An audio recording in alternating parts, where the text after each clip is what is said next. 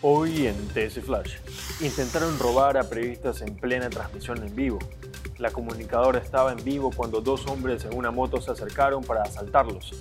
Los delincuentes se cubrieron y huyeron rápidamente tras conocer que estaban en una transmisión. Pareja ingresó a una urbanización privada para robar en una casa. Al menos tres robos se han registrado en una urbanización privada ubicada junto a la avenida León Freves Cordero. El último robo se registró ayer por la noche.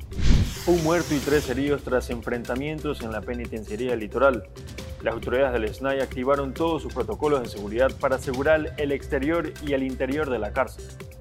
Para más información visite tctelevisión.com o nuestras redes sociales arroba tctelevisión. Soy Fabricio Pareja y esto fue TC Flash.